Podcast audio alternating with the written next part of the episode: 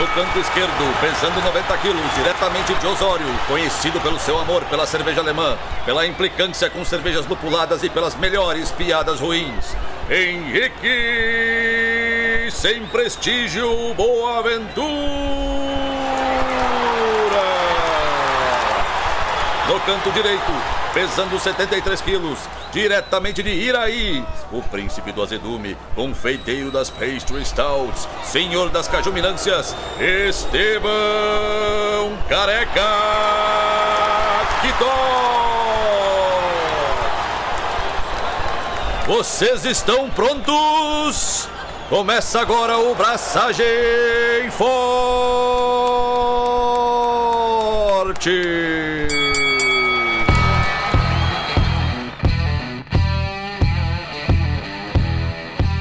E aí, galera? Estevão da Suricato aqui. Alô, Loite, Henrique Boaventura. E eu tenho uma cerveja há um ano num barril porque eu tenho preguiça de envasá-la em garrafas. Esse é o nível. Que ceva é? É aquela Flanders Red, que deveria já estar envasada. Você tem preguiça de tomar ela, né, no caso? Não, preguiça de tomar ela não tenho, mas eu tenho uma preguiça de envasar ela. Tipo assim, ó, eu juro pra ti, inúmeras vezes eu já olhei e disse assim, ó, é hoje. E cara, simplesmente não vai. Envasar para mim em garrafa é muito passou, sabe? Já era. Te entendo.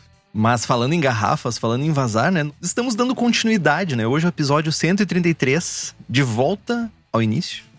Tudo sobre invase. Vamos voltar a falar sobre o início, vamos relembrar, vamos pensar nas coisas que a gente gostaria de saber antes de começar a fazer cerveja. Mas antes disso, Kitó, conta pra gente o que tu tá fazendo na tua vida. Olha, eu tenho atualizações importantes. Primeiro de tudo, a Czech Dark Lager tá ficando pronta. E aí o Felp já veio para o Brasil, daqui uns dias já tá voltando para Alemanha, já chegou a torneira, já testamos, já fizemos aglomero de três pessoas não é aglomero, né? Mas já já rolou um churrasquinho, todo mundo devidamente testado, né? Antes de fazer o churrasco e tal. Foi divertido. Cara, que, que admirável mundo novo esse, né, cara? Que admirável mundo novo. Enfia um cotonete no, no nariz, esfrega no troto com, com direito a instruções do Kitó. É uma coisa linda demais. Cara, mas é, é uma segurança, tá ligado? É uma necessidade, meu jovem. Vivemos tempos difíceis. Enfim, tá ficando pronta. Já tô separando os letrinhos para mim. Já tá o barrilzinho, já tá no grau. Vou trazer para casa. E, cara, St. Patrick's tá chegando, né? Dia 17 de março tá aí. Preciso braçar chopp verde. Sim. Pingo Beer? Teremos chopp verde. Cara, eu, eu tô num processo, eu tenho um mês aí, um mês e cinco dias para me, como direi, para me acostumar com a ideia de que eu vou fazer uma selva verde. Posso falar? Pode. O mundo que toca. Caríssimo Estevão, o mundo não gira, o mundo capota. Mas eu tenho uma pergunta bem técnica pra te fazer, se você chamar isso de técnico. Tu vai colorir tua cerveja no fermentador ou no copo? Então, mano, o que que acontece? A gente vai fazer um lote de novo de German Pills. E aí, a primeira conversa interna é: vamos colorir a German Pills. Cara, que frase desgraçada, meu. Vamos colorir a German Pills, cara. Tá tudo errado nessa frase, velho. Tá tudo errado. Eu, bah, mano, não. Não, não. A, a German Pills tá linda demais. Não, não vou cometer esse sacrilégio.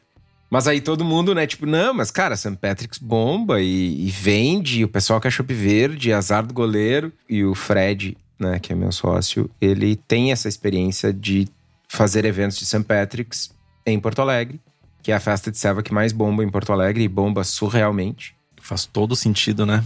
Padroeiro da cidade, tudo isso tem todo esse envolvimento, né? Mano. Dizem que é o maior St. Patrick's fora da, da Irlanda, né? É? É sério? Não, eu, eu, eu tô sendo extremamente sarcástico nesse momento. uh, bom, enfim, a galera pede, a galera toma. E depois de dois anos de crise econômica, de pandemia, de, meu, tomação no rabo de tudo que é jeito, mano, vai ter chopp verde. Mas não vai ser de Arman Pills. E aí, olha, vejam só. Eu fui lá pro BJCP Score. Qual é a lager que eu não fiz ainda? Nossa, cara. Sério? Óbvio, mano, óbvio. Eu uso o meu trabalho a favor do meu desempenho no braçagem forte, velho. eu, não sei se eu fico feliz ou chocado com isso, ou as duas coisas ao mesmo tempo. Eu fico um pouco chocado. Fiquei um pouco chocado, mano. Eu faço o meu trabalho. A galera vai tomar, sei lá, quantos, quantas centenas de litro de chopp verde e o sabor e o aroma da cerveja vai ser escolhido basicamente por um estilo que tu não fez ainda pra marcar no BJCP. É isso, então? Verde, lógico, né? Verde. Mas assim, Verde. a lógica é a seguinte: pode ser uma. Pegando aqui os, os estilos que eu lembro de cabeça, né? German Light Beer, American Light Lager, American Lager. Tipo, vai ser uma lager clara. Se eu não tivesse feito German Pils, poderia ser German Pils. Se eu não tivesse feito International Pale Lager, poderia ser. Inter... Tipo, um dos estilos lager claros, crisps, saca? E aí vai ser American Lager e vai ser o meu centésimo estilo do BJCP. American Lager verde. Foi minha penúltima cerveja abraçada, inclusive, foi uma American Lager. Aí, ó. Viu? Nem é tão ruim assim. Bem-vindo, jovem. Bem-vindo. Dá um abraço aqui. Eu sei que tu tá tentando, cara, tu tá tentando. Meu, tu recebeu um monte de bosta, tá ligado? Aí tu tá moldando essa bosta pra fazer alguma coisa útil. Aí tu fez um cinzeiro, tá ligado? Um cinzeirinho com aquela bosta. Pra tentar dar de presente pra alguém, pra ter utilidade, tá ligado? É isso que tu fez, basicamente. É a teoria do cinzeirinho de bosta, cara. Teoria cu- cunhada por mim mesmo. Mas olha só, não é só notícias ruins. Isso era notícia ruim. Junto com a Serva Verde, vai ter uma Dry Stout. Aí sim. Vou refazer uma receita de Dry Stout minha de quatro anos atrás, com uns pequenos ajustes, e vamos servir ela na cubo, no bar da fábrica, na torneira de nitro. Aí eu vi, aí eu vi vantagem, né? Faz muito. Continua sendo sem prestígio, mas Continua sendo sem prestígio, mas tipo, sei lá, eu, eu tendo a pensar que o fato de estar fazendo uns estilos que não são tão comuns de, de encontrar, sabe? Tipo, onde é que tu encontra pra tomar uma Irish Stout, por exemplo? Nenhum lugar, velho. E não é mais Dry Stout, é Irish Stout, tá? Só queria te lembrar isso. Mano, a serva é minha, eu chamo do que eu quiser. Uh, Estevão Guidelines. Agora já, já, fiquei, já fiquei meio semi-cocô aqui. Não, mano, mas real, tu tava falando de estilos difíceis, né? Eu tô tomando aqui a Helles House, que absolutamente não tem no mercado brasileiro. A serva tá. Ah, eu, eu sou super suspeito pra falar, mas tenho recebido uh, feedbacks e mensagens no meio da noite, fotos e de uma galera que manja de serva e, tipo, curtindo a serva demais. E lá no, no nosso bar do Mercado Paralelo, que é o, o bar que ela tá engatada direto, Mano, a serva, tipo, em 30 torneiras, ela é, sei lá, top 5 de vendas. Mano, é tipo, mind-blowing. Tá vendendo mais que goiabinha. Tipo, saca, tá ligado? E eu vou ter que fazer mais. Da Da Helles House. Helles Rauch. É essa aí, olha aí. Acabou o lote, geral curtiu, preciso fazer mais. Já tenho essa demanda. Meu, é um fenômeno totalmente bizarro. Em geral, defumado não é um aroma, um sabor que, tipo, desejado pelas pessoas em uma coisa líquida.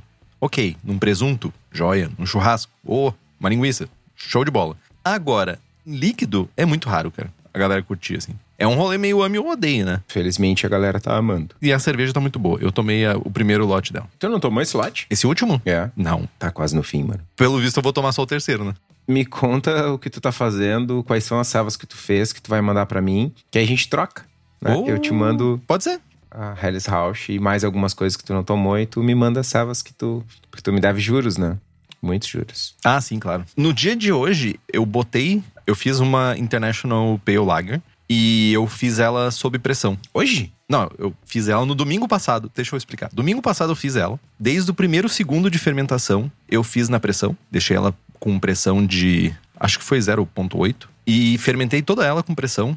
Terminou a fermentação ontem, dois dias de estabilidade. E eu agora mandei o fermentador pra dentro da geladeira pra já carbonatar ela já tirar direto pro barril e já ser feliz porque eu quero. Tô, tô sem cerveja. Quer dizer, na verdade eu tenho uma cerveja. Eu tenho a minha Grape Ale. Que tá. Cara, vou ser honesto. Tá bem legal, tá? Eu, eu não tô me reconhecendo. Eu talvez esteja passando por uma crise de identidade. Essa semana eu andei tomando umas paradas diferentes. Tem a minha Grape Ale que eu achei boa. Tipo, achei muito massa. Que eu fiz ela com suco de uva branca. E gostei pra caramba. Fala que top. O que, que foi? Eu só tô tendo um ataque de riso mesmo. É muito estranho, né?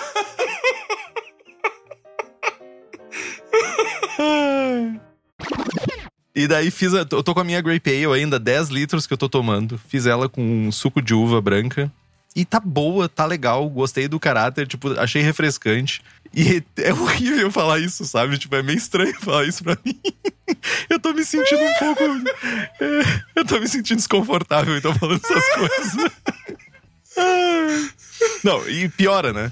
Aí o que, que o Henrique fez? O Henrique tava lendo o BJCP 2021, tava a, analisando, né, a, a, cerveja finalizada e batendo com guia de estilos. E, pô, ela tá super se encaixando bem no estilo, sabe? Aí eu fui ver as referências. Aí tem a referência do estilo, tem uma referência do estilo gaúcha. Da Quatro Árvores. Parabéns, cara, do Quatro Árvores, por ser referência de um estilo do BJCP. E eu fui atrás da cerveja para tomar. Daí o que, que o Henrique tem agora? Além disso, ele também tem uma Grape Ale em casa para tomar. Uma, uma Bondanza.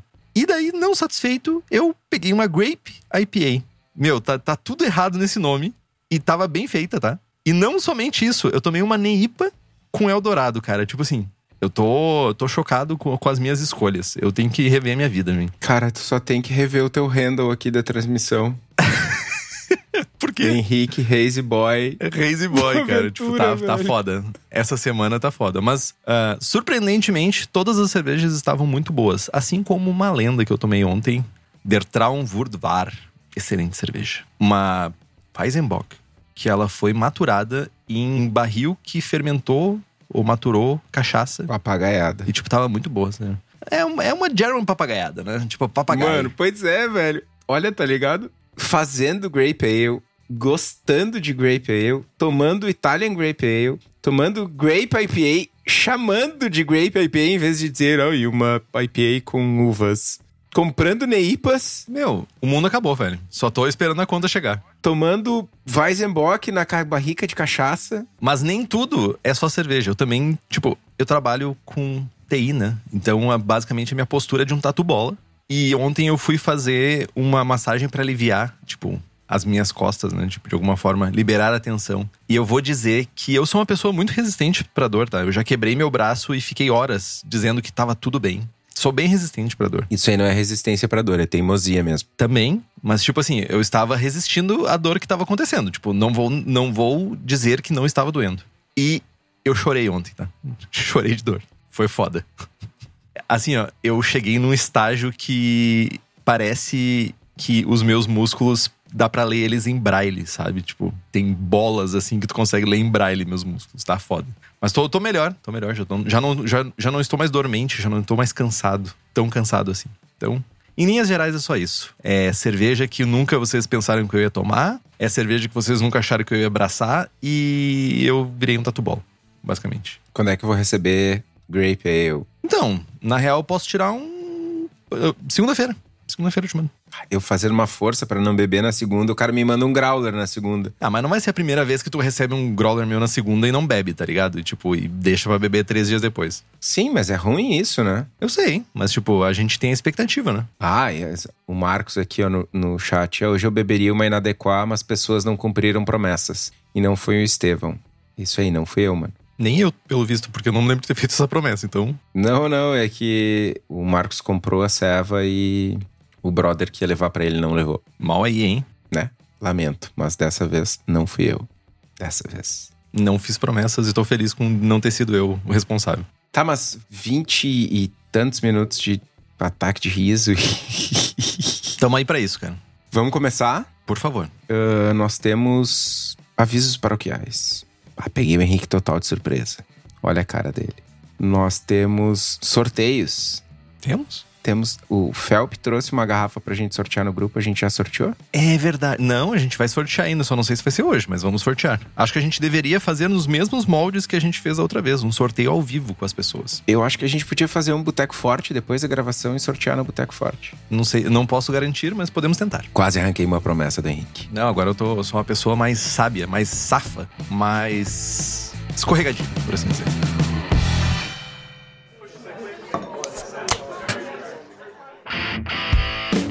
Vamos lá, gente.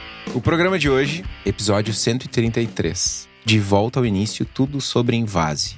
Relembrando, então, né, a gente está fazendo mais uma série de programas, programas voltados para quem está iniciando no hobby, para quem a gente quer tratar de assuntos básicos sem ser chato, sem parecer aulinha.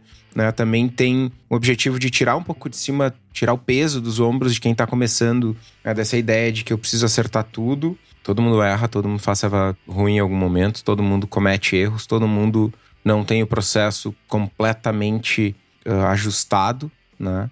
E lembrando o nosso estimado Danny Con, se a gente está se estressando com o hobby, a gente está fazendo errado. É um hobby, é diversão. Né? Não, não pode ser uma fonte de, de preocupação, de ansiedade, de estresse, enfim. Os assuntos da série estão divididos em equipamentos, programa 117, Dia da Abraçagem, programa 121. Fermentação, programa 125. Invase, programa de hoje, 133. O próximo da série vai ser Insumos e Receitas, 137. E um bônus de Mitos e Verdades no programa 141. Mas quem já sabia de tudo isso, que ia rolar essa gravação no sábado, enquanto ou após a vitória barra derrota do Palmeiras no Mundial, porque eu não sei o que tá rolando. Who cares? São os nossos apoiadores e apoiadoras que estão aqui conosco, os que não gostam de futebol ao menos, né? e os benefícios de apoiar o Abraçagem Forte são muitos. Temos sorteios de equipamentos, livros, cervejas e outras surpresinhas com frequência. Temos merchans do Braçagem Forte, exclusivos para apoiadores e apoiadoras. Vem, fiquei sabendo inclusive que vem camiseta nova por aí. Quem apoia a Braçagem Forte participa do melhor grupo de WhatsApp cervejeiro do país e acompanha a gravação aqui ao vivo, sem cortes, com direito a latidos e miados e mordidas de gato, né? Além de ter o melhor benefício do mundo que ninguém pediu, que é receber eventualmente figurinhas de bom dia deste que vos fala, by Sérgio. Então façam como o André de Paula Menarim, Bruno Cauê, Carlos Poitevin, Davi Redmerski Júnior, Felipe Kintzer, o Felipe Lécio, Gabriel Mendes de Souza Martins, José Coelho Alves, Christopher Murata, Luiz Henrique de Camargo, Luiz Quitolina, Marcelo Arruda, Thiago Gross e Welita de Oliveira Ferreira e nos apoia pelo link apoia.c barra abraçagem forte. O link está aqui no post. Trinta e poucos minutos depois de começarmos esse programa, Vamos finalmente entrar no conteúdo, né? Mas se você está nos escutando, é porque você gosta de ouvir a gente falando besteira também. Eu tenho certeza disso. Não nem só de conteúdo a gente vive. Quando a gente fala de carbonatação, de, de invase, a gente também fala de carbonatação. E eu queria deixar uma dica que no programa 21, carbonatação, kegs, post-mix e garrafas, a gente já falou um pouquinho sobre invase, sobre cálculos, sobre carbonatação e tudo isso. Então, tipo, quando a gente está falando sobre invase, a gente também fala sobre carbonatação. Se tu quiser se aprofundar um pouquinho mais, a gente vai dar umas pinceladas aqui, mas tu pode dar uma olhadinha lá no programa de carbonatação, programa 21. Mano, programa 21, mano. Não sei se é uma boa recomendar para as pessoas voltar tanto no tempo assim, velho. Mas é um, ó, tem aquela premissa máxima. Por mais mal gravado que seja o programa, por mais mal jeitos que a gente tinha para gravar o programa, o conteúdo tá bom. Essa é a parte boa. Tu tá tentando escutar pra ver se é ruim? Não, eu tô tentando descobrir de quando foi esse programa. Meu, 21, 2020, 19, eu acho. Uma coisa assim. Não, bem antes. Enfim. Programa 21, março de 2018. É, faz tempo. É outra vida, cara. Cara, quatro anos atrás. Enfim. Quando que a gente deve invasar a nossa cerveja, né? Lá no programa, vamos ver qual é o programa. Lá no programa 125 a gente falou sobre a fermentação. Ficou dois dias ali, a fermentação ficou com dois dias com uma FG estável, uma densidade final estável. A gente pode considerar que a fermentação básica, né, terminou. Então, quando a gente tem esse período que a gente tem essas não mudanças, o que, que nós podemos fazer já? Nós podemos ou deixar a cerveja maturando a frio, ou a gente já pode proceder para fazer o invase dela. Geralmente as pessoas vão dizer que ah, vai passar por um período de maturação, uma semaninha ali a frio para decantar os sólidos, decantar a levedura, decantar proteínas que possam estar em suspensão. Tem gente que vai dizer que não, não precisa disso, tu pode tirar de dentro do fermentador e já envasar, por exemplo, em post mix ou em garrafas. Aí vai um pouco de como tu encara o mundo, como tu vê o mundo. Eu gosto de passar direto pro post mix, mas eu sou preguiçoso e eu gosto de cerveja rápida. Mas beleza, ela tá lá no fermentador, fiz a maturação ou não fiz a maturação. A gente precisa transferir a cerveja para dentro de outro lugar. Seja para dentro já dos nossos post-mix, seja para dentro de um segundo lugar onde tu vai fazer uh, o priming. Seja qual for isso, a gente precisa transferir. Vai depender muito do fermentador né, que tu usou inicialmente. Temos algumas opções. Temos a, a opção máxima do que ele odeia, que é um alto sifão, por exemplo, ou um sifão, para te tirar né, o líquido de dentro do fermentador sem a necessidade de torneiras. Lembrando, alto sifão é a fonte eterna de oxidação. Não. Aqui eu acho que é. Todo mundo concorda, né? Que não tem salvação quanto ao sifão, né? Cara, o problema do sifão é que ele existe. Não, mentira. o problema, na verdade, não é o sifão. Tem uns sifões de inox. Sifões. Que, enfim, ele é uma peça inteira. O problema é o alto sifão, que ele são duas peças, né? Que elas ficam encaixadas uma dentro da outra e ela tem uma borrachinha ali. Um embolo. É tipo um embolo de agulha, né? Faz uma para conseguir fazer uma pressão ali para sair. Sim. E só que essa borrachinha ela é, como direi, ela resseca, passa oxigênio loucamente. E tem uns que inclusive não são nem de borrachinha, tem uns que esse embolo é de plástico, que é pior ainda, que ele fica criando uns dentes ali quando tu vai usando e quando vê tá fazendo somente a êmbolo. O que tu acabou de me corrigir aqui é êmbolo, porque eu sou um ignorante. Uau, meu, me deu ruim. Ó, êmbolo. Aprendam com o Kitó a falar português. Uh, mas sim, cara, a borracha resseca, enfim, cada vez que, que ela não tá bem fixada ou tá um pouquinho torta, entra oxigênio e oxida a selva. Se tu tá usando um sifão daqueles de inox, tem que tomar cuidado com as conexões das mangueiras, porque também pode entrar oxigênio, mas a chance é bem menor. Recomendo utilizar mangueiras de silicone, porque elas têm uma ela tem uma flexibilidade maior, né? Tu usa uma, uma mangueira um pouquinho menor e ela fixa bem na, na entrada do sifão. O aconselhável é utilizar uma água fervida e resfriada, ou até mesmo um pouco de sanitizante, para deixar o, o sifão cheio. Segura a mangueira na, fechada na ponta da mangueira, né? Coloca o sifão dentro do líquido e quando começar, sai o, o sanitizante, a água, enfim, o líquido que está preenchendo o sifão. Quando começar a sair cerveja, tu transfere, enfim, pro recipiente novo. Tanto o sifão quanto o alto sifão, eu acho um equipamento xarope de sanitizar. Eu não confio muito na sanitização. Eu tinha um alto sifão, aposentado graças ao Kitó, que eu peguei e desmontei ele todo, todo, todo, todo ele. E encontrei alguns lugares que tinham porcarias ali dentro que estavam um pouco nojentas. Enfim, vou dizer que a dica é não usar alto sifão. Mas se, tu, se for a única opção que tu tem, tu não tem fermentador que consiga tirar por uma torneira, tudo bem. Redobre os cuidados na hora de usar. Tu também pode tirar na tua bombona, no teu fermentador, por torneiras, né? Tem tanto aquelas torneiras plásticas que se chamam de torneira italiana, que tem inclusive um antissedimento, tem várias papagaiadas ali durante aquela. Na, na existência daquela torneirinha ali. E também tem fermentadores né, de inox que tem válvulas mesmo, válvulas de inox que podem ser sanitizadas, inclusive queimadas né, com uh, maçarico para dar uma sanitizada de maior, né, garantir uma sanitização na verdade. Mas lembrando, Pai Jamil já falou que torneiras são lugares nojentos que geralmente guardam todas as bactérias, vírus etc. que podem estragar nossa cerveja. Então, redobre a atenção no uso. Triplique a atenção nas roscas, né? A parte de dentro das torneiras que tem roscas. E usar a gravidade, né? Boa parte, para não dizer todo mundo que usa fermentador com bombonas, por exemplo, não usa adicionar pressão, né, com CO2 para extrair a cerveja. Então, gravidade, fazer um planejamento certinho vão ser teus amiguinhos nesse processo para te conseguir tirar a cerveja de uma forma satisfatória.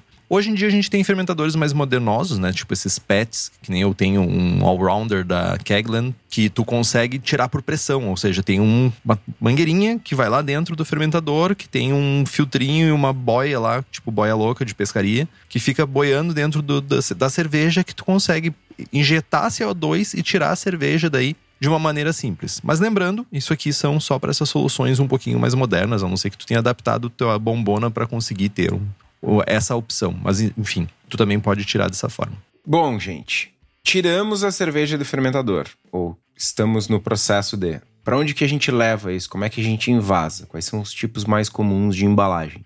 Quando a gente está começando no hobby, o tipo mais comum certamente é a garrafa de vidro. Definitivamente todo mundo já passou por uma garrafa de vidro para envasar. Né? Os tamanhos mais comuns são 300, 330, 500, 600 e 1 litro. Né? As garrafas de vidro, elas têm um Pro, que é muito Pro, que é a facilidade de encontrar. Tem tudo que é lugar. em alguns casos, quando os preços estão altos.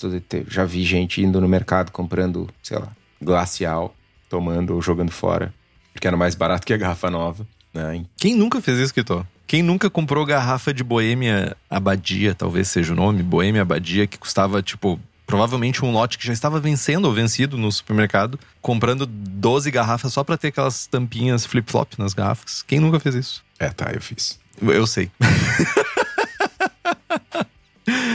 A cerveja era terrível. Terrível. Mano, mas garrafa flip-top é muito bom, mano. Ah! Não, é uma coisa muito prática. É, tipo, é um growler, né, cara? É lindo. Mas enfim, garrafas são extremamente fáceis de encontrar e tem a possibilidade de reaproveitar diversas vezes, né? Mais econômico, eco-friendly e tal. Tem alguns contras bastante importantes. Primeiro de tudo é vidro, né? O que acaba gerando um potencial risco. Né? Já contei aqui a história da ideia genial, que não era nada genial, de sanitizar as garrafas com vapor. Né? Elas quebram, cortam. Se a garrafa tem algum tipo de trinco, se a cerveja está com priming supercarbonatada, pode virar uma granada, enfim. Tem um risco importante, né? Tomem cuidado. E o reuso da garrafa não é eterno, né? Elas têm desgastes, principalmente essas que são transportadas mais vezes, ou as long necks, as 330 ml, elas têm um vidro mais fino, então evitem essas garrafas.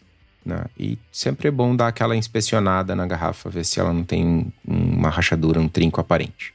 Outra embalagem não é nada comum no universo caseiro, mas está começando a aparecer, são as latas. É ainda bastante distante no nosso mercado aqui brasileiro. Lá fora já tem bastante gente com, com recravadora em casa e tal.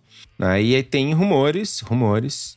Não estou dando nenhum furo de reportagem, mas tem rumores que o Daniel tá trabalhando fortemente para mudar esse cenário para que possamos ter latas no ambiente caseiro. E não somente isso. Ele tá.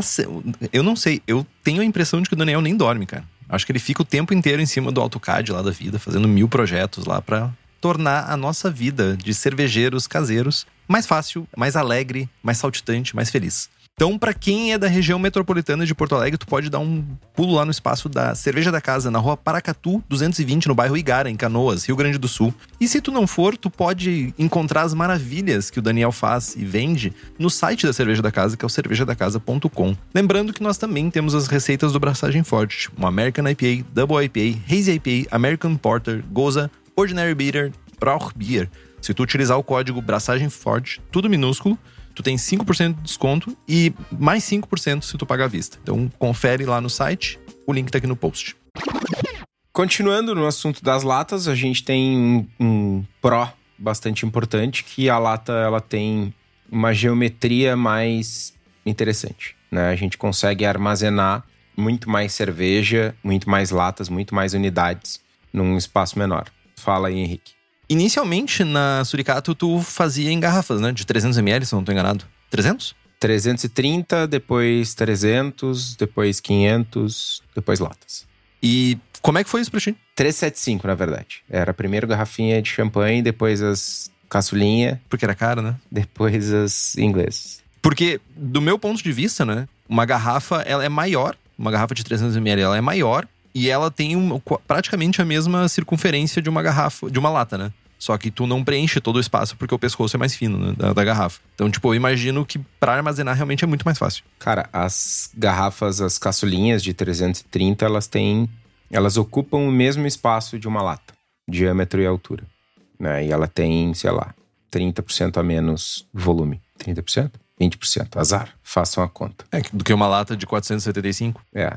Cara, o transporte é mais barato né? Para quem trabalha, para quem manda cerveja país afora, o frete é mais barato, é um custo significativamente diferente. Né? E era... O peso da lata é mais barato, é, é menor, né? Tipo, é, tipo, tem uma garrafa, a garrafa pesa mais per se. Uma garrafa de meio litro, né? Uma garrafa inglesa, além de ser uma caixa muito maior, ela tem o dobro do peso de uma caixa de 12 latas. Né? Uma caixa de 12 garrafas pesa. Caraca! É muita coisa. É muita coisa. É o dobro do peso. Nossa. Então, né? Enfim, tem uma diferença de frete, de espaço de armazenagem, de resistência. Para quem trabalha com isso, a lata faz um, uma grande diferença. Além do que tem o um aspecto, tem um aspecto de marketing. O, o, rótulo de uma lata ele é muito maior do que o rótulo de uma garrafa. Né? Então tu tem essencialmente uma área maior para comunicar na gôndola e tem o hype, que eu acho que é maior do que qualquer outro qualquer outra vantagem, seja armazenagem, transporte ou espaço de rota. Teve um caso, inclusive, de uma cervejaria alguns anos atrás que fez uma ceva, uma Hazy IPA na garrafa, com uma comunicação específica, com uma comunicação tipo, ah, todo mundo curte lata, mas a garrafa é tão boa quanto, vamos usar a garrafa. Rolou esse movimento por algumas condições que estavam rolando dentro da fábrica, né? E os caras resolveram apostar, era uma ceva muito boa, tava com preço mais barato, um preço mais baixo que as latas, e me encalhou. Encalhou, tipo, muito. Né? Não vou citar nomes, né? mas uh, esse, esse para mim foi essa foi a, a, a, pedra assim sobre o assunto garrafas, né? Não vamos usar mais garrafas porque não vende. Principalmente nesse mercado que tu tá entrando agora, Henrique, nesse mercado do hype. Mas não é só felicidade, imagino, né? Tem contra. Sim, principalmente em casa, né? O investimento em equipamento é alto, né? A disponibilidade de latas para caseiros ainda não é algo, né? Não é toda homebrew shop que tem, aliás, quase nenhuma homebrew shop tem. Né? Tem, tem, cara, variedade de tamanho, tipo de recrave e tal. Além de, de ter o processo de envase em si. Numa lata, ele é, em casa principalmente, ele acaba sendo mais desafiador. A boca da lata é muito maior do que a boca da garrafa, né? Então, tu tem uma possibilidade de troca de gases aí, de entrada de oxigênio muito maior. Então, enfim. Imagino que tu não possa fazer priming também, né? Ela tem uma resistência menor à pressão do que a garrafa. Dá para fazer, então... mas o rolê é o seguinte: pensa que tu vai comprar uma lata, sei lá, essa lata de Hazy IPA que tu comprou aí. Hazy Grape IPA. Quantos volumes tu imagina que ela tinha de CO2? 2.7, 2.6. A pressão interna nessa lata é a mesma da pressão interna de uma garrafa com 2.6, 2.7 volumes. Tipo, tu pode fazer priming tal qual numa garrafa. O problema é quando tu começa a passar do limite do aceitável, né? Tipo, uma garrafa aguenta, sei lá, eu preciso puxar pela memória. Eu tenho medo de falar isso, mas tipo, em geral, garrafas, aquelas de Weizenbier, 3.5 volumes aguenta. Garrafas caçulinhas de 300 ml e as inglesas até 3. E aquelas mais fininhas de 350, eu acho. De, de aquelas long, long, long necks. Long net? Long net a, recomendam entre 2.5 e 2.6 no máximo. Assim. Cara, eu não vou falar em volumes, tá? Mas a pressão nominal, se eu não tô enganado, a pressão nominal de uma garrafa de 500 ml inglesa é 3 kg força por centímetro quadrado, tá? Que é bastante. Né? A zero graus tu vai ter, sei lá, 49 volumes. Uh, a pressão nominal de uma lata é menor. O limite das duas, tanto da lata quanto da garrafa, supera o necessário para tu carbonatar uma cerveja. Esse o ponto é, Tu consegue numa lata com os teus três volumes, ela resiste à pressão de boa tanto quanto uma garrafa. O problema é se tu erra o prime. A lata vai rasgar antes. Saquei. Tem historinhas de terror também com latas. Ah, nem fala. Certa feita, cheguei numa bottle shop e tal, a pessoa com um monte de pequenos talhos no rosto, assim, pequenos cortes no rosto e com o óculos quebrado. E daí ele disse assim: Bah, meu, se tu chegasse meia hora antes, tu ia ver uma cena de terror aqui. Porque explodiu uma lata na minha mão explodiu a lata na mão dele, assim, e voou pedacinhos de alumínio, né, da lata, no rosto dele, assim, fez vários cortes no rosto, assim. Tenso, tenso pra caramba. Enfim. Bom, continuando nas embalagens mais comuns, além de latas e garrafas, a gente vai ter os barris. Eu costumo dividir entre kegs, chamar de kegs os barris de inox e os PETs, que são os barris de PET, basicamente. Né? Os barris de inox, eles têm vários formatos, vários volumes disponíveis, são os mais comuns. Né? A gente tem como prós variedade de tamanho, a gente pode envasar o volume inteiro do lote de uma vez só, pode carbonatar rapidamente. Tu tem que fazer a limpeza de um recipiente só, em vez de, sei lá, tu vai envasar 20 litros em garrafinhas de 300 ml, são 60 garrafas. Mano, 60 fucking garrafas, uma por uma. Tipo, todo mundo já passou por isso. Todo mundo já passou por isso. No barril, tu lava uma vez, limpa uma vez, pau na máquina, invasou, já era, né? Como contras, o preço do barril de inox é absurdamente caro. Agora tá surrealmente caro. Tipo, mano, com um Corsa 96 tu compra tipo dois keg de 50. E olhe lá, capaz de faltar troco. Então o investimento inicial é alto, tu vai ter que ter um cilindro de CO2, tu vai ter que ter um regulador de pressão, tu vai ter que ter uma extratora, né? Tu vai ter que ter conexões, mangueiras, etc, etc. No caso dos PETs, o uso é similar, os tamanhos são similares aos kegs, Né? A gente requer um cuidado extra com manuseio, transporte e pressão, porque, enfim, não é uma parede de inox, é uma parede de plástico, né? Para furar, para estourar, para já vi, já vi o cara tirando um pet de dentro do porta-mala e encostar a bordinha do pet no trinco do porta-mala ali e 30 litros no porta-mala, tá ligado? Nossa, tipo, instantâneo assim. Aham. Uhum. Caraca. Mano, uma piscina de serva no porta-mala do cara. Né? Além disso, os pets eles não são feitos para serem reaproveitados. Né? Repete isso, por favor. Repete. Barris pet não são feitos para serem reaproveitados. Eles são one way, usa e descarta.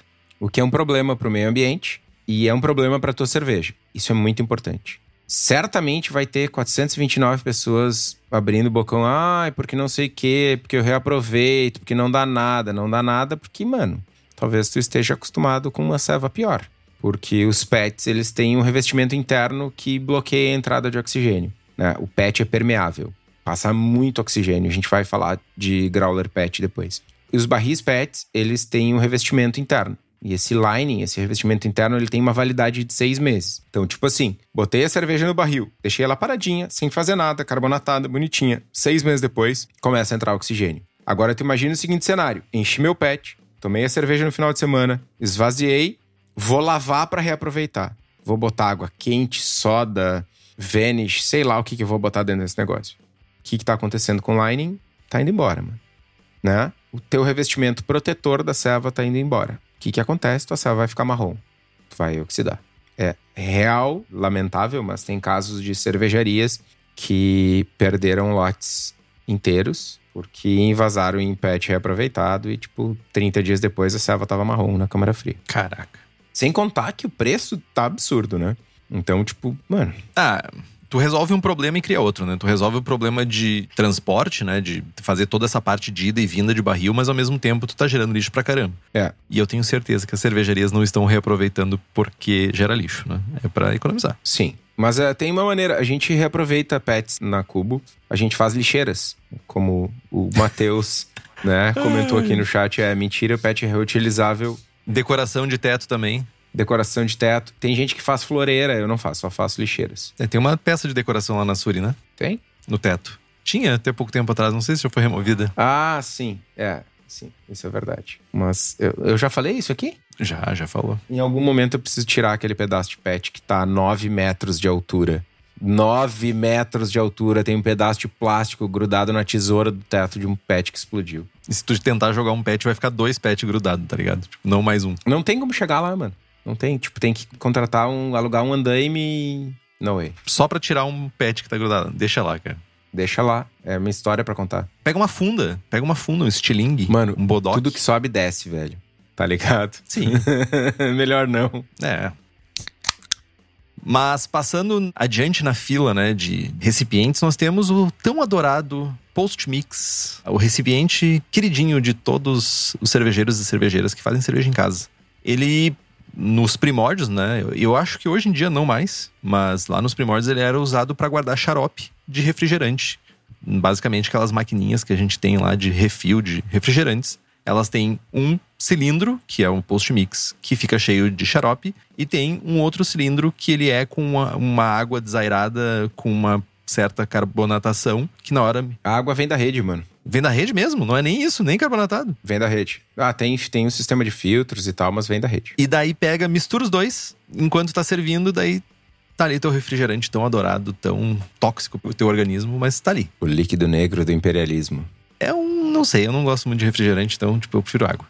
E daí, o que que acontece? Isso tem uma certa vida útil também pro mercado, né? Tipo, às vezes amassa, às vezes começa a ficar com uma aparência meio desgraçada e tal. E o que acontece? Começou a ser jogado no lixo substituído. E muitos foram substituídos por outro recipiente, que eu acho que é de plástico também. Então gerou muito lixo de post-mix. Aquele cilindro lindo, maravilhoso de 20 litros ou de 10 litros, sendo, sei lá, empilhado no sol em ferro velhos por todo o Brasil. Hein? E daí, cervejeiros caseiros, não só no Brasil, né? nos Estados Unidos também, no mundo inteiro.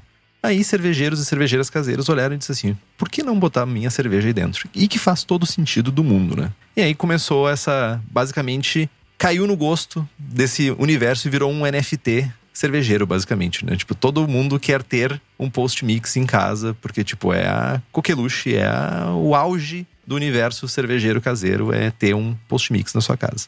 Apesar de que inicialmente era mais comum a gente comprar ele usado, né? Tipo, às vezes até sujo, às vezes inclusive com, ainda com xarope de, de refrigerante dentro. O que Tó deve ter pego alguns desses nojentos, que levava, tipo, muito tempo para limpar mesmo. Hoje a gente tem acesso a post-mix novos, né? Tipo de 5, 10 e até 20 litros. Os de 5 são mais raros, 10 e 20 são mais comuns. 20 é muito mais comum, 10 é meio que, sei lá, mosca branca, assim. Tipo, é difícil de achar e quando tu acha, a galera quer muito. Não que as pessoas queiram mosca branca, mas as pessoas querem o post-mix de 10 litros. O grande pró, do, os grandes prós, na verdade, do post-mix é que tem uma limpeza muito mais fácil pra gente, que é cervejeiro caseiro, comparado com o barril, tanto de PET ou o barril inox. Por quê? Porque a abertura que a gente tem, enquanto o, o, o, barril de inox ele tem uma abertura só, que é onde entra o sifão, e é uma abertura pequena, no post mix a gente tem uma abertura maior, são três na verdade aberturas. Uma são duas para as poppets, para os como é que se chama aquilo que tu é? Poppets? Poppet é a molinha que tem dentro da conexão. É.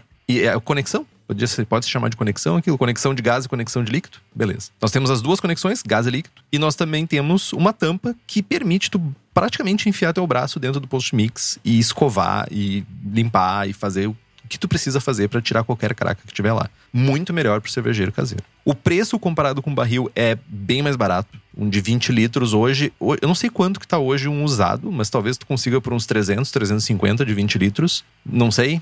Usado, talvez sim. Bah, duvido. Novo provavelmente vai para casa dos 800, 900 reais um novo. Não é tão diferente de um keg. Tu consegue, ao contrário de garrafas, latas, tu consegue invasar o volume inteiro de uma vez só. Ou seja, terminou a fermentação, a gente consegue transferir todo o líquido para dentro de um recipiente só ou para dois recipientes. E tu vai conseguir fazer isso de uma vez só, ao invés de fazer de 300 em 300 ml ou de 500 em 500 ml. Fala, Victor. Barril post-mix, 19 litros. No Mercado Livre, 900 reais. Novo. Novo? É, novo. Post-mix, Foi o que eu imaginei. passivado. Post-mix, Kegland, 10 litros. 1.200. Fuck, man. Ah, mas daí é importa... é importado, né? Ah, deixa eu ver onde é que tá os usados nesse rolê aqui. Outra enquanto procura, outra vantagem também é que a gente pode carbonatar mais rapidamente a cerveja do que comparado com carbonatação via priming em garrafa, que a gente vai falar um pouquinho para frente ainda. Mas a gente consegue colocar a pressão, a gente consegue inclusive colocar uma pressão maior de CO2 dentro do post mix para a gente conseguir que a carbonatação seja mais rápida. E aí usar aquele método de sacudir e balançar que a gente vai falar também mais para frente. 600 reais usado.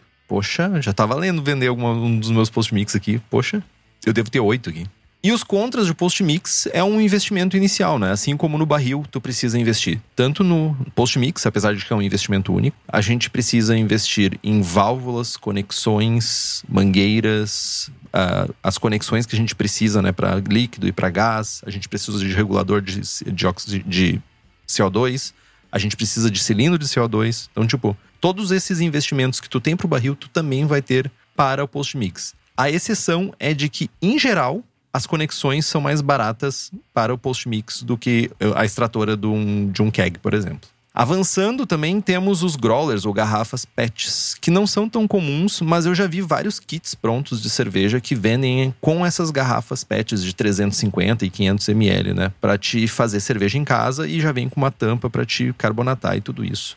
Também já vi fazer a mesma coisa com growlers de um litro, que é muito comum hoje nas cervejarias, né? ainda mais com a pandemia que se fortaleceu ainda mais essa, essa questão de levar a cerveja para casa. Os prós dessa garrafa PET é um investimento muito mais barato, assim. Tipo, tu não precisa nem de arrolhador, tu não precisa de tampa, nem nada. Já vem tudo pronto, tu não precisa ter um equipamento especial para arrolhar a garrafa. Tu simplesmente bota a tampa, aperta e tá feito o carreto. Entretanto, temos alguns contras. Como o que, o que tu estava falando dos, dos kegs de PET, também é permeável ao oxigênio e vai oxidar mais rápido a tua cerveja.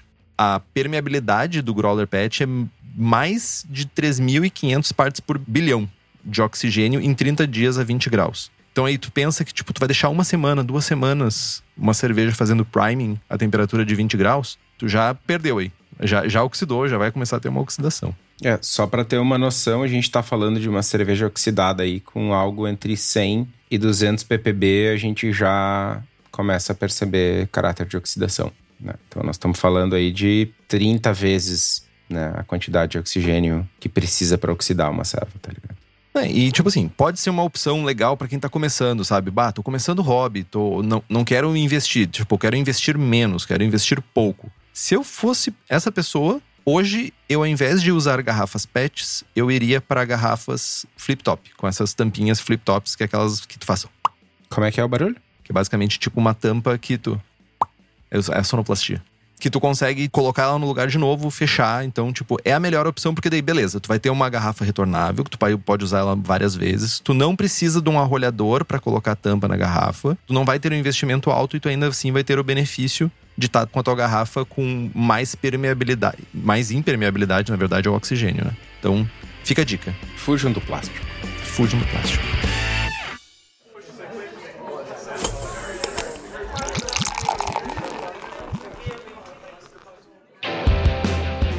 Tá, beleza. Estamos com a selva fermentada, maturada, pronta.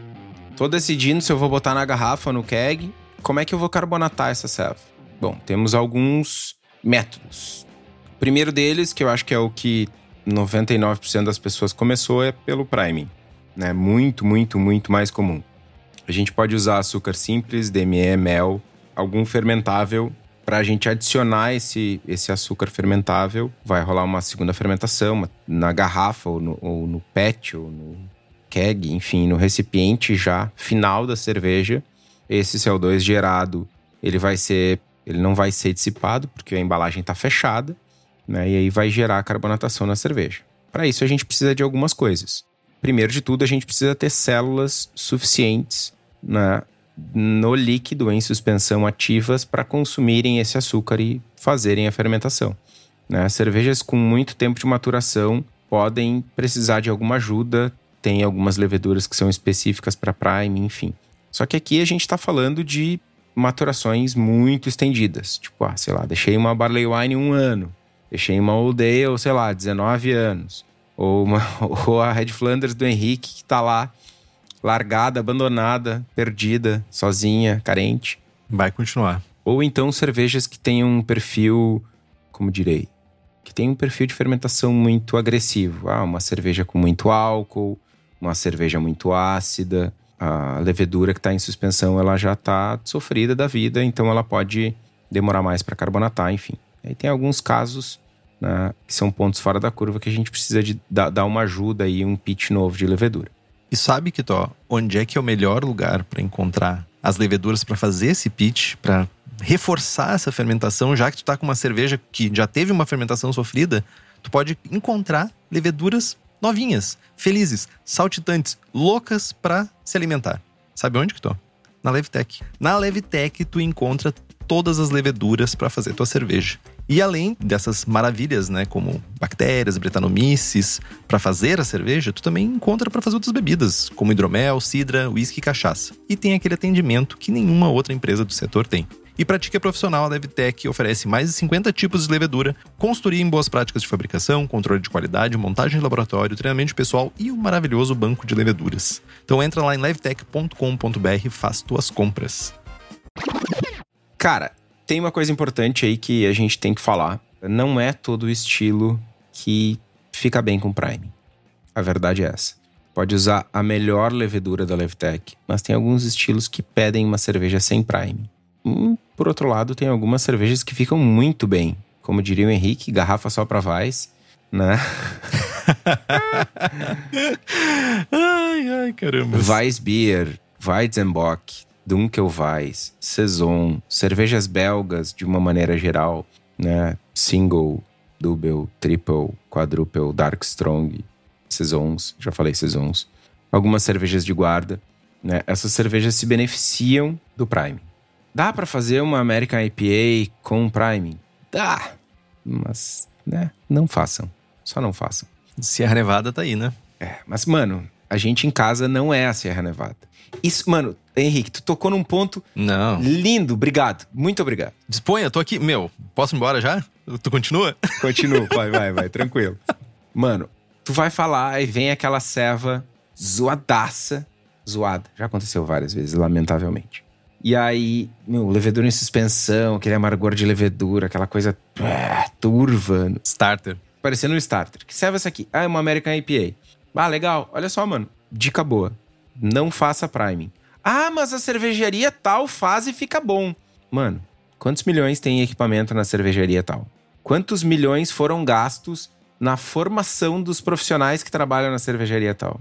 Quantas horas de trabalho e quantas horas de experiência essas pessoas têm que tu não tem? Que eu não tenho, que o Henrique não tem. Aí vem aquela garrafa com um dedo de sedimento. um dedo, cara. Um dedo. Eu já vi garrafa com um dedo de sedimento. Mano, não é porque alguém faz que tu vai conseguir fazer também. Vou correr 100 metros rasos, eu vou fazer em 30 segundos, mano. Ah, mas o Bolt lá fazia em 9, beleza. Não conseguirei. Não trabalhamos com isso. Não, não, mano. Ó, isso é bom. É bom desmistificar. A minha esposa tava falando, né? Por que que tu não faz uma cerveja que nem essa da lenda pra gente ter guardada, pra tomar quando a gente quiser, sabe? Tipo uma cerveja de guarda e tal. Eu disse assim, ó. Porque eu não sou a lenda. Porque eu não sei fazer aquela cerveja daquele jeito. O Henriquinho, ele faz outras cervejas boas, mas aquela ali, o Henriquinho não faz. Né? Tem algumas coisas que são difíceis de fazer. Que tu precisa ter equipamento. Disclaimer, ela disse pra eu tentar. Cara, eu sou muito favorável, né, pra galera não ficar reclamando aí. Ah, o Estevão é grumpy, só fala mal das coisas e das pessoas. Falo mal mesmo. Não, tu é grumpy. E sou grumpy. Ok, tu só falou verdades então. Cara, é importante a gente tentar e se desafiar. Mas também é igualmente importante a gente ter o pé no chão, mano. Tipo, ah, meu sogro, meu vizinho tomou minha ceva zoada que eu contaminou, eu dei pra ele, ele disse que tava ótima. Nossa, agora minha cerveja é a melhor do mundo. Mandei pro concurso, recebi a nota 13. Ah, esses jurados não sabem de nada. Tipo, mano, pé no chão, tá ligado? Bom, melhor maneira pra gente fazer priming é utilizar uma calculadora. Né? Uma calculadora do Beersmith, do Brewer's Friend, do Brewfather. Né? A gente tem um, um ponto importante, que é onde a maioria das pessoas erra o priming, é que quando a gente tá. Qualquer líquido que não tenha sido fervido há alguns segundos atrás, ele tem ar e tem CO2 incorporado. A água da torneira tem CO2 incorporado. A cerveja que saiu do fermentador, se ela estava com mínimo de pressão, ela tem CO2 incorporado. E a gente precisa levar isso em consideração quando a gente está calculando a quantidade de açúcar que a gente vai adicionar para um objetivo de chegar em 2.x volumes. Essas calculadoras nos permitem inserir os dados, né? Há quanto tempo a cerveja estava no frio, qual a temperatura que ela estava, e aí ele faz a estimativa e te dá a quantidade de açúcar que tu vai precisar adicionar para que a tua cerveja chegue na carbonatação esperada. Ou seja, voltando lá pro início então, para quando a gente fazia o prime, não é simplesmente uma quantidade X de gramas de açúcar que vai resolver sempre. Não é isso. Não é. Ainda tem um complicador que uh, tipos de açúcar diferentes geram quantidades de CO2 diferentes. Então, mas tudo isso é muito fácil, né? É, A gente tá aqui tentando desmistificar as coisas e eu tô complicando o rolê. Eu só tô chamando a atenção para um ponto que muitas vezes é relegado. É importante a gente entrar no- na calculadora lá e dar a entrada nos dados. Tempo de maturação, temperatura que a cerveja estava em maturação, se era aberto, se era fechado, enfim, tipo de açúcar que a gente vai fazer e quanto de carbonatação a gente quer. Só para vocês terem uma ideia, para 20 litros a gente precisa aí de aproximadamente 76 gramas de açúcar, açúcar simples, né, o açúcar cristal, sacarose. Mas se a gente for utilizar açúcares diferentes, por exemplo, açúcar mascavo, a gente precisa de 85 gramas. Se a gente for utilizar mel, 103. Se a gente for utilizar DME, 112. Porque cada uma dessas substâncias tem componentes que não são fermentáveis. Então, parte do açúcar mascavo não vai virar CO2, grande parte do DME não vai virar CO2. Então é importante a gente saber disso e, e utilizar isso na hora de calcular quanto de açúcar ou, enfim, de substância doce a gente vai adicionar no nosso prime.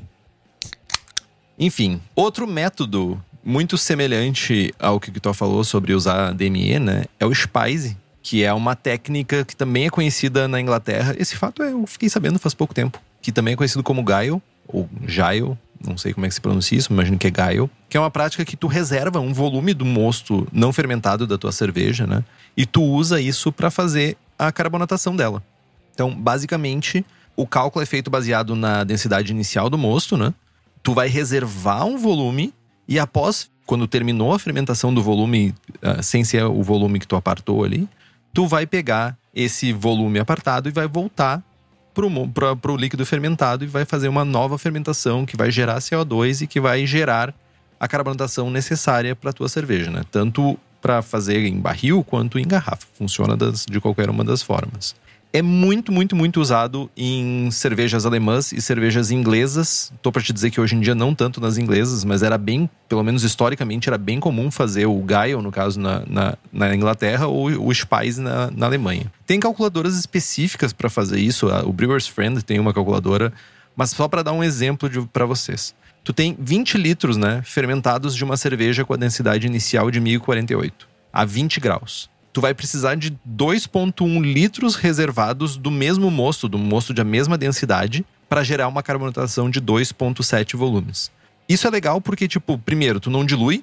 Tipo, lógico, tem outros métodos, tu faz, tu também não dilui. Mas tu tá usando a tua própria cerveja para fazer a carbonatação. Tu não tá adicionando nada novo. Aí a gente entra no rolê da Reinheitsgebot. Tem tudo isso envolvido. Mas, tipo, é uma técnica comum não parece ser tão difícil. O problema é que tu precisa reservar um, pedaço do mosto e guardar isso, talvez congelado, para garantir sanitização e tudo isso. Mas é interessante, funciona. Bom, outro caminho é a gente seguir, né, para carbonatação forçada. Né? A gente pode fazer isso de várias formas. No fermentador, a gente pode usar a própria fermentação para carbonatar, né?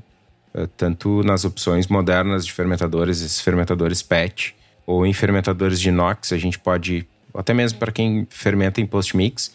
Né, a gente pode, no finalzinho da fermentação, fechar o fermentador. Né, tem que ter o cuidado de que o recipiente precisa aguentar pressão e a gente precisa ter um manômetro para entender, para acompanhar a pressão. E, idealmente, a gente tem que ter uma span valve, que é uma válvula de alívio, uma PSV da vida, para regular a saída de CO2. Né? A gente precisa ter uma válvula de segurança para não gerar nenhum tipo de acidente, para não gerar uma explosão e tal.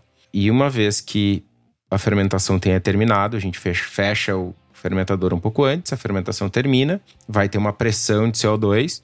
Né? A carbonatação ela é função da temperatura e da pressão, então, né, vamos lá, a gente está com 2 quilos a 20 graus. O líquido já está absorvendo o CO2, ele já está carbonatando ou carbonatado. Né? Mas aí a gente joga esse fermentador para o frio, a temperatura diminui, a capacidade do líquido de absorver CO2 aumenta e aí a gente vai ter uma estabilização da pressão. A gente pode ainda carbonatar a cerveja no barril ou no post-mix. O ideal é a gente usar a tabelinha clássica de conversão, que tem pressão por um lado, num eixo, temperatura no outro, e aí a gente tem faixas, né? Tal pressão, tal temperatura vai gerar x, y volumes de CO2. Quanto ao método, a gente vai plugar o CO2 na pressão desejada, né, dentro do barril, dentro do post-mix, e vai deixar isso conectado por 5 a 7 dias para carbonatar aos poucos. Né? A gente vai colocar uma pressão no headspace e esse CO2 ele vai sendo diluído, dissolvido no líquido até estabilizar. Vantagens desse método é que tu não vai agitar o líquido, não vai perder aroma. Desvantagens é que se tu tiver algum tipo de vazamento na linha, na reguladora, no conector, tu não vai carbonatar a cerveja e vai esvaziar o teu cilindro de CO2. Quem nunca? Né? Quem nunca? O pessoal muitas vezes pergunta: ah, posso deixar o cilindro de CO2 dentro da geladeira, fora da geladeira, muda alguma coisa? Não muda nada para carbonatação, tá? Não muda absolutamente nada. No entanto, conexões no frio, elas tendem a apresentar vazamentos, porque os materiais eles contraem né? A mangueira contrai, a, o metal contrai, enfim, pode ter vazamentos por conta do frio. Algumas conexões de plástico acabam ficando mais rígidas e tendo vazamento. Então, o ideal para diminuir o risco de vazamentos é deixar o cilindro e a reguladora fora do frio. Outro método é plugar o CO2 na pressão indicada para carbonatação e agitar o, recipiente, o barril ou post-mix, fazendo com que o CO2 seja incorporado mais rapidamente, porque a reação de dissolução do CO2, ela precisa de energia. E aí, quando a gente chacoalha, a gente está dando energia cinética para o sistema, está ajudando a dissolver o CO2 mais rápido. Né? Desvantagem do método, tu está agitando o líquido e tu está necessariamente desprendendo compostos voláteis que vão ficar no headspace e que não vão estar tá mais na tua cerveja quando servir ela no copo. E ainda tem o método Henrique de carbonatar, que é botar uma pressão mais alta né, e chacoalhar por menos tempo. Só que aí tu corre um risco grande de se tu chacoalhar demais, tu incorporar mais CO2 no líquido. Então, não faço, basicamente. Eu posso fazer um comentário? Deve. Eu vou abrir meu coração aqui. Eu acho impressionante a capacidade do Kitó de usar termos técnicos para falar de coisa. Tipo, eu não saberia como usar os termos técnicos. Energia cinética é uma coisa muito, muito. Mano, tu aprendeu na sétima série isso, velho. Não sei. Esqueci, provavelmente. Mas, tipo assim, é uma pessoa, essa pessoa capaz de trazer palavras como energia cinética pro rolê. É só eu queria fazer esse comentário. Essa pessoa que sabe acentuar corretamente êmbolo. Êmbolo. Bom, pra gente carbonatar a cerveja no barril, no post-mix, a gente precisa dos mesmos equipamentos que a gente já falou antes: cilindro de CO2, regulador de pressão, barril ou post-mix e as conexões para cada um deles, né? Se for post-mix, um conector de gás e um de líquido. Se for um barril, uma extratora. E aí uma mangueira para gás, uma mangueira para líquido. Né? E tá feito o carreto. Mas o que tu tava trazendo, né? Essa carbonatação forçada, né? Uma vez que eu faço a carbonatação forçada, eu posso mandar para garrafas? Sim, pode. E tem maneiras de fazer isso com o um mínimo de contato de oxigênio que não seja tu literalmente pegar a torneira piquenique ou a tua tap lá e ficar enchendo garrafa uma por uma. Isso vai dar desgraça, não faça isso. Então, a gente vai ter esses equipamentos que eles vão ajudar tanto na minimização da formação de espuma quanto na perda de cerveja, né? A gente tem um que provavelmente é o mais usado para a galera que tem barris e post-mix, que é o contrapressão, e que é um acessório que permite a gente encher a garrafa com cerveja já carbonatada. É um tubo que tem uma vedação na ponta que tu insere dentro da garrafa, cria um ambiente ali vedado, que tem registros tanto para entrar CO2 quanto para purga e entrada de cerveja. Então, tipo, é, imagina que tem três registros ali, né? Um que vai passar cerveja, o outro que tu consegue injetar CO2 e por fim um que tu consegue purgar o oxigênio que está dentro da garrafa. Então, ele cria um ambiente pressurizado dentro da garrafa que reduz a formação de espuma e também vai reduzir a perda de carbonatação. Importante. A gente está tratando de um equipamento que ele trabalha com pressão, contra pressão. E não é contra pressão, ele só está gerando uma pressão contrária. Mas ele gera uma pressão grande. E existe um risco de, quando tu usar a garrafa de vidro, de explodir mesmo já temos casos no grupo, inclusive, de pessoas que criaram um, um, mecanismo de proteção de ter explodido a garrafa e mostrar pedaços de vidro por todos os lados dentro desse lugar de proteção. Então, use EPI, use óculos, faça um ambiente seguro para você fazer um invase com contrapressão. Não é. Lembre-se, óleos e pedacinhos do seu corpo são importantes dentro do seu corpo, não fora do seu corpo. Então, deixe eles todos, os pedacinhos coladinhos e sem sangue. Importante.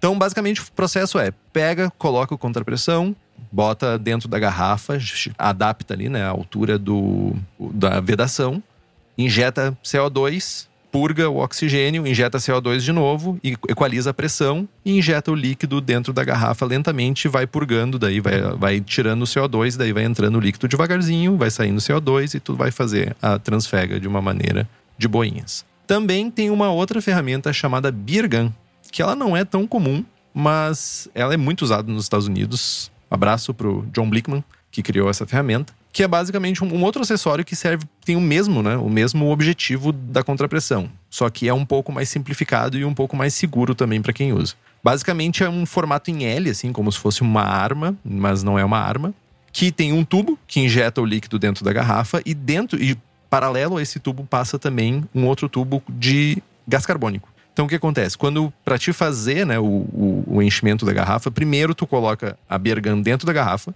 aperta o botão para purgar o CO2, para o oxigênio, para entrar CO2 e purgar o oxigênio, vai purgar o oxigênio, vai encher de CO2 a garrafa. Aí tu começa a descer o líquido bem devagarzinho e por fim tu dá só um splash ali de CO2 para gerar espuma e tu arrolha em cima da espuma. Ele é bem menos perigoso, mas tem um pouquinho mais de complexidade porque tu precisa equilibrar a linha, né? Equalizar a pressão e tudo isso para não gerar muito espuma. Então, geralmente dizem lá, ah, tu precisa de uma linha de 3 metros, de tal tamanho, a temperatura tem que estar tá super gelada. Idealmente as garrafas precisam estar geladas, mas funciona. Enquanto eu estava engarrafando, eu usava e funcionava muito bem. Cara, funciona muito bem. Sou muito fã de Birga. Para vocês terem ideia, o Jamil na Heretic, ele, por anos, ele invasou todas as garrafas e latas com uma Birgan. Mestre. Sem comentários. Doente. Mano, é uma trabalheira do inferno. Ele disse que tinha cinco, seis. Na, a linha de invase dele era uma linha de Birgans, imagina. Bom, independente do método, né? Se a gente vai usar garrafa, PET, se a gente vai usar barril, se a gente vai usar Birgan, se, o que, que a gente vai usar? A gente precisa sanitizar os nossos equipamentos. Né? O que, que a gente precisa cuidar? Garrafas não vêm sanitizadas. principalmente as usadas, né? A gente precisa de uma atenção redobrada, lavar antes de guardar, guardar com plástico filme na boca para evitar sujeira, sanitizar sempre, de preferência usar algum equipamento para ajudar nesse processo. Tem aqueles tem um equipamentinho que tu dá a chuchada na garrafa para baixo, ela sai um, um, jato de. Xiringador inverso. É o chuchador inverso. Xiringador. Xiringador inverso. Né? Sanitizante nas garrafas, enfim. Um dos off-flavors mais comuns em concursos é um fenólico xarope que vem de contaminação de garrafa, é bem comum mesmo. Então, limpeza e sanitização de garrafas. Não esquecer de sanitizar as tampas. Não esquecer de escorrer o sanitizante das garrafas. Dá para usar aquela árvore de garrafas, que é praticamente uma obra de arte quando tá cheio de garrafas. Porque a gente não quer nenhum resquício de sanitizante na serva. Quando a gente fala de barril post-mix também, limpeza inicial para remover craca, sanitização. Tomem muito cuidado com o barril Post-mix, tu pode botar o braço dentro, esfregar, botar uma esponja e tal, o barril, tu não consegue nem ver se ele tá limpo direito. Né? Então tomem muito cuidado com limpeza e sanitização. E aí a gente vai para a parte de arrolhar, de, de, colocar a tampa na garrafa, né? Quando a gente precisa, quando a gente está usando garrafa de vidro, a gente precisa de tampa, basicamente. Tem as pry-off e as twist-off. Basicamente, a pry-off é a tampa comum e a twist-off é a... Que tu não deve usar. Oi? A twist off é a que tu não deve usar. Aquela desgraça sempre vaza. É, tampa de rosca. De rosca. Sempre vaza. Você tênis pé. Você tênis pé. Snowway, você tênis pé. Independente disso, a gente precisa de um arrolhador. Tem os arrolhadores portáteis que são ruins e os de mesa que são menos ruins. Os vermelhos, aqueles italianos, são, são os melhores. Aquele branco nojento de mesa resolve, mas requer paciência e atenção. É uma tristeza. Vamos ser honestos. O, aquele branco que vem é uma tristeza. É uma tristeza. Ele é difícil. A garrafa fica grudada, a tampa fica grudada na, na cápsula ali que arrolha. Tipo, é uma tristeza. Se não for para investir no italiano bom, pega o portátil. É ruim igual o outro. É tão ruim quanto o outro. É, tinhoso. A gente ainda pode usar rolhas de cortiça ou rolhas de plástico para garrafas de champanhe, três, meia champanhe, champanhe e tal. As de cortiça precisam de um arrolhador específico. É, é ruim que é o diabo colocar essas, essas rolhas. É mesmo, é? Porque ela é muito maior. Ah, é um equipamento que aperta a rolha, injeta ela. E... Porque a rolha é muito maior que o gargalo. Né? Então tem que comprimir ela e, cara, é ruim. Né? Precisa de um arrolhador específico. E as garrafas de champanhe têm tampas maiores, tampa de metal ela é 29 milímetros. Então, enfim, é um outro rolê. Evitem, basicamente. E se forem fazer, pesquisem com mais atenção, porque é um drama real oficial. Bom, beleza. Tampamos a serva. Se a gente fez priming e esperar a refermentação acontecer, né? lembrando de não encher a garrafa até o gargumilho, né? Não encher ela toda, tem que deixar um headspace para ter espaço para o CO2 que vai ser gerado, né, gerar pressão e tal. E uma vez que a refermentação terminar, a gente vai mandar essa cerveja para o frio para reabsorver o CO2 gerado, que está no headspace, e carbonatar a cerveja. Coisa do tipo 24, 48 horas já é o suficiente. E lembrando que para cervejas lupuladas, o ideal é carbonatação forçada, para evitar contato com oxigênio, para evitar levedura, enfim. De novo, não significa que não dá para fazer, significa que é bem mais difícil fazer bem feito. E falando de cervejas lupuladas, né, eu diria para a gente não utilizar priming nas cervejas que a gente utilizar os lúpulos da Hops Company. Porque a chance da gente errar alguma coisinha e perder todo aquele aroma, todo aquele punch dos lúpulos que o Thiago e o Eugênio trazem lá dos Estados Unidos, que eles vão lá nas fazendas selecionar para nós, né? Não vale o risco. Então, cara, fiquem na carbonatação forçada para a gente poder extrair o melhor dos lúpulos da Hops Company Lembrando que a Hops Company vai lá, seleciona os lotes, traz lotes aqui para o Brasil para a gente selecionar aqui, né? Dos melhores, das melhores variedades, melhores lotes, todos que se destacam sensorialmente. O trampo dos guris é muito massa, então se vocês têm interesse, hopscompany.com ou a página deles no Instagram tem todas as informações, é só dar um alô lá que tem muita coisa boa. Alô lá. Alô lá.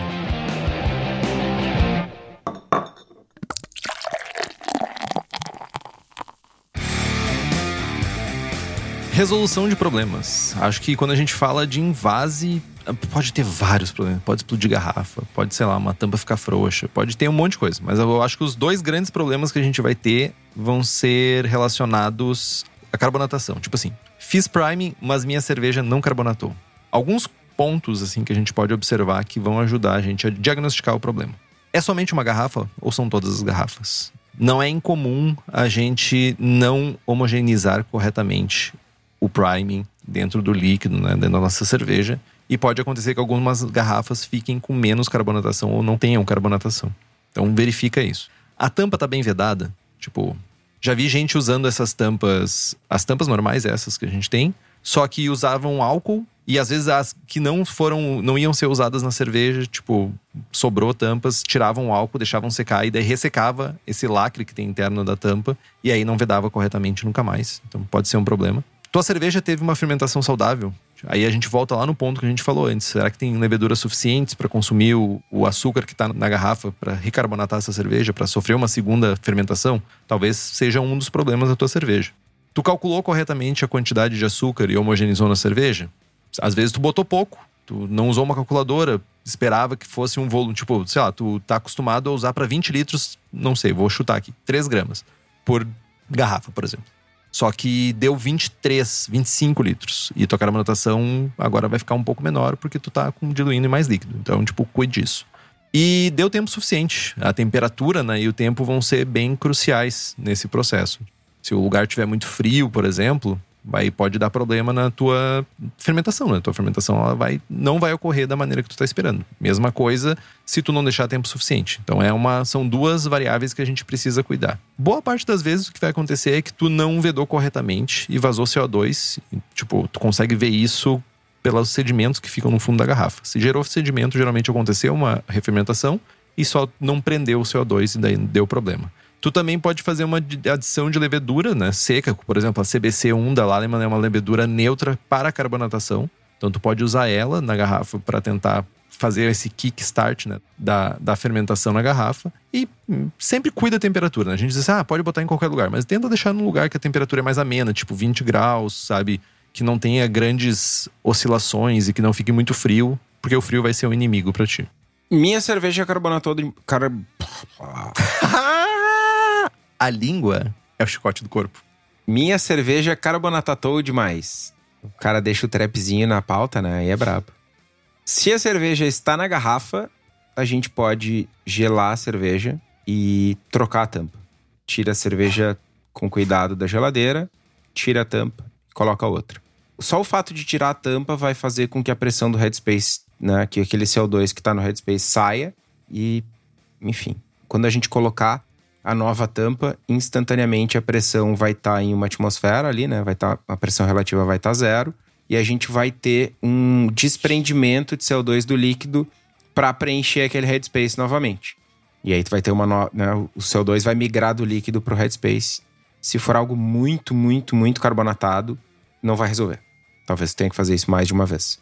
Se tá no barril ou no post-mix, dá uma chacoalhada no barril ou no post-mix e alivia a pressão com a válvula de alívio do post-mix ou a válvula de alívio da extratora do keg. São duas formas. Eh, lembrando que chacoalhar o líquido sempre é ruim porque a gente vai perder aromáticos. Não é um problema em, em descajuminável. Quer falar alguma coisa, Henrique? Não, eu só ia dizer que se for, se tiver um pouquinho extra carbonatado, toma os primeiros pints ali mais com espuma, mas a tendência é que aumente o headspace e comece a desprender CO2 da tua cerveja e que vai preencher esse headspace. Então, tipo, tu não precisa ficar fazendo purga realmente, tipo, loucamente, tirando realmente, perdendo aromáticos. A não ser que daí, se tu carbonatou, tipo, com cinco volumes, daí, tipo, meu, aí tá errado. Sofra. É. Tu vai tirar espuma, milico. Mlico. Vai tirar milico. M-L-I. Mli. Mlico. Mlico. É como os tchecos tiram cerveja na TEP que o Kitó tem agora quando estão querendo ir embora, daí tomam só espuma. É bom, é bom, é divertido. Vou fazer isso agora, assim que a gente terminar de gravar. Bom, para quem quiser saber mais, sugerimos dois livros: o How to Brew, do Palmer, meu brother, e o Experimental uh, Homebrewing, do Danny Cohn e do Drew Beecham. São dois bons livros. Os links vão estar aqui no post. O Henrique vai garantir que eles estejam, eu acho. Talvez. Garantirei. Quem sabe? Por favor. Estamos nos encaminhando para terminar mais uma série de, de, de, programas, né? Faltam dois programinhas e a gente termina essa série. Já tem que pensar na próxima, né? Aceitamos sugestões, inclusive. Mas acho que a gente conseguiu passar por bastante temas aqui que a gente estava querendo falar. Tipo, a parte do invase é chata. Vou ser bem honesto. Fazer cerveja é muito legal. Invasar é chato. Por isso que eu gosto do post mix. Eu passo uma vez só pra lá pra dentro e deu. Invasar em garrafa é chato. Chato. Muito chato. É mais chato que o Henrique. Nossa. Mas com essa declaração de amor do Kitó, compre os livros que estão no post. Nós ganhamos uma porcentagem e você não gasta um centavo a mais por isso. Compre também as camisetas do Braçagem Forte na nossa lojinha. O link tá no site. Nós também temos o boné. Hoje nenhum dos dois tá de boné. Curta nossa página no Facebook, nos siga no Instagram e assine o feed pelo nosso site. Também estamos no Spotify, Google Podcasts, Deezer e todos os agregadores de podcasts do Brasil e do mundo. E se tu quiser fazer um review no iTunes ou no Spotify, agradecemos muito. É muito importante pra gente dar umas estrelinhas lá. Dê quantas você acha e não importa que você goste de nós e dê cinco, pode dar cinco. Na verdade, só dê cinco. Compartilhe o episódio com seus amigos. Tem dúvida, sugestão de pauta crítica, quer anunciar a sua empresa ou seu produto? E-mail para contato@abraçagemforte.com.br ou mande uma mensagem para nós no Facebook. É isso que tô. É isso. Tô aqui tirando fotinhas para postarem. Entendi, entendi. Postiane. Abraçagem forte. Abraçagem forte.